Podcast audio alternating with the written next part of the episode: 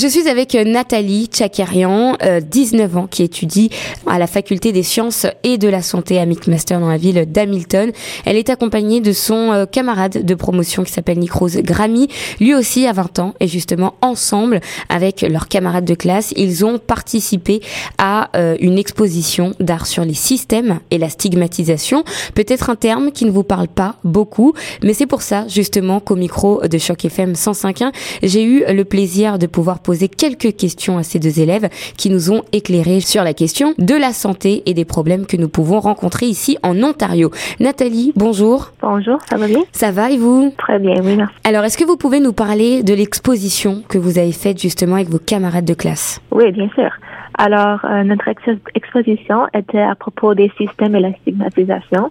Et on a décidé de euh, souligner quelques euh, sujets très importants qui ont rapport avec notre vie comme étudiant et comme ontarien. Nick Rouse, bonjour. Bonjour. C'était vraiment le grand problème de notre classe de savoir comment l'art se traduit dans les systèmes de santé, le radio, euh, la, télévision, les magazines qui, et les actualités qui euh, démontrent une façon de stigmatiser les individus qui euh, souffrent des maladies ou des problèmes psychologiques. Cela introduit des résultats qui ne sont pas aussi efficaces et aussi bons pour les personnes qui utilisent le système de santé. Vous avez parlé de quoi en premier lieu? Qu'est-ce qui était le plus important pour vous? Alors, on a parlé de la santé sexuelle par, parmi les étudiants à l'université et la santé de la santé mentale parce que c'est vraiment important, euh, spécialement dans les universités canadiennes. On peut voir que dans quelques écoles comme l'université de Waterloo et Western,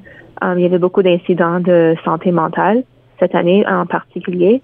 Alors, on a parlé de cette de ce sujet et aussi la santé des réfugiés. Alors, comment leur santé n'est pas une priorité pour euh, dans, dans plusieurs pays et aussi la santé euh, pendant la grossesse. Alors, on a parlé de le virus de l'immunodéficience humaine.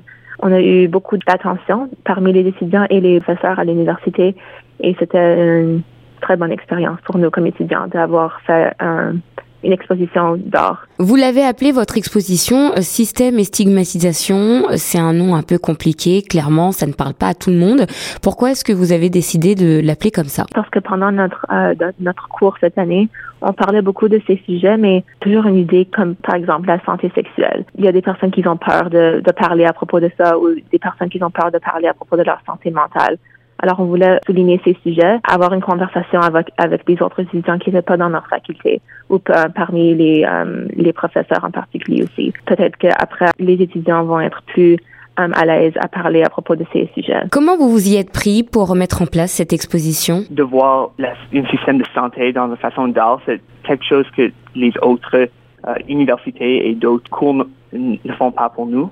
Et alors, elle, elle voulait vraiment qu'on apprécie la complexité de ces problèmes. Qu'est-ce que vous avez appris dans cette exposition? Qu'est-ce que ça vous a fait d'y participer? Quand les personnes venaient regarder notre pièce d'art, ils le regardaient, ils nous demandaient des questions que j'aurais jamais pensé dans des recherches euh, en ligne. Alors, euh, il y avait un prof qui est venu et il nous a parlé de comment il était en Afrique pendant les 1970 euh, et il parlait de comment il y avait un projet en Afrique du Sud à propos de ce euh, de la virus de l'immunodéficience humaine.